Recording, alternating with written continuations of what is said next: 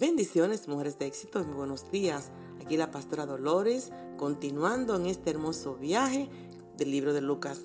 Hoy continuamos con el capítulo 13. Este capítulo es una continuación del capítulo 12, donde Jesús reprende fuertemente la levadura de los fariseos. En otras palabras, su religiosidad. Estas personas religiosas escudan su pecado, pero siempre estaban señalando el pecado de los demás. En este, iniciando este capítulo 13, eh, viene un grupo donde Jesús y empieza a darle eh, algo histórico que había pasado con Pilato, donde este emperador quiso construir un acueducto, mas sin embargo usó el dinero que ya había sido santificado para el templo. Los judíos de aquel tiempo reclamaron eso como algo incorrecto ¿Y sabe qué hizo Pilato? Mandó su ejército vestido de civil y asesinaron todos aquellos galileos que reclamaron sus derechos. Estas personas continuaron hablando con Jesús y le mencionan el desastre que hubo natural de cuando la torre de Siloé cayó y mató 18 personas. Bueno, ellos pensaban que le pasó eso porque habían pecado, pero Jesús los reprendió y Jesús le dice, ¿ustedes piensan que solamente le pasó eso a ellos? Ustedes también necesitan un arrepentimiento. No se piensen que son mejores que ellos. Todos necesitan arrepentirse. Y en esa misma línea Jesús le da la parábola de la, higuera estéril, donde el dueño de la viña vino a buscar fruto por tres años y no encontró. Y el dueño quiso arrancar la viña porque era estéril. Pero dijeron, no, Señor, dan un tiempito más. Vamos a abonar la tierra un año más dándole una oportunidad a esa planta que pudiera dar fruto. Esta parábola es una advertencia a aquellos que están estériles, porque cuando hay un arrepentimiento tiene que haber un cambio de pensamiento, de conducta, tiene que haber dolor en el corazón por haber pecado. Tenemos que dar fruto digno de arrepentimiento. El Señor es un Dios compasivo, es un Dios misericordioso y paciente.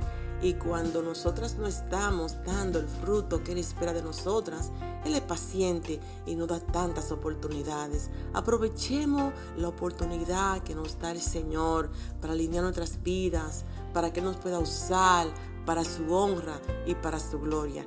Que demos fruto, que reflejemos a Cristo. Jesús continuaba enfatizando la importancia de la vida.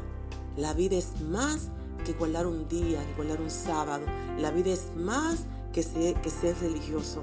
La vida es ser compasivo, amar al prójimo, ayudar al que está necesitado. En esta ocasión va a la sinagoga y se encuentra allí una mujer que estaba jorobada por 18 años padeciendo de un espíritu de enfermedades. El Señor tuvo compasión de ella. Pero el principal de la sinagoga se enojó, se enfureció porque Jesús sanó a esta mujer. Y Jesús entonces lo confronta y le dice, ustedes le dan agua y comida a sus animales, ¿verdad que sí? En el día de reposo. Y esta pobre mujer atormentada por 18 años no era digna de ser libre. Hipócritas. Más que un día de reposo es la vida, especialmente la de esta mujer que estaba enferma por 18 años, atormentada pero Cristo llegó, llegó la misericordia y el favor. Los versículos 22 al 30, la persona dijeron a Jesús, son pocos los que se van a salvar. Y Jesús le dijo, esfuércense por entrar por la puerta estrecha, porque muchos van a tratar de entrar más luego y no podrán. Y van a decir, pero comimos contigo, bebimos contigo, estuvimos ahí frente a ti en tus enseñanzas. Y el Señor le dirá, no lo conozco, mujeres de éxito. Por la puerta estrecha no podemos entrar con paquetes. No podemos entrar con la amargura. No podemos entrar con la falta de perdón. No podemos entrar con emociones tóxicas. Tenemos que entrar solo con nuestro corazón abierto y disponible, con hambre de Dios. Y saber que la vida es más importante que las emociones tóxicas que la vida en Cristo, que el gozo del Señor no debe ser comprometido por nada ni por nadie y que cuidemos esta salvación tan grande y tan poderosa que nos ha dado. Como siempre, la pastora Dolores.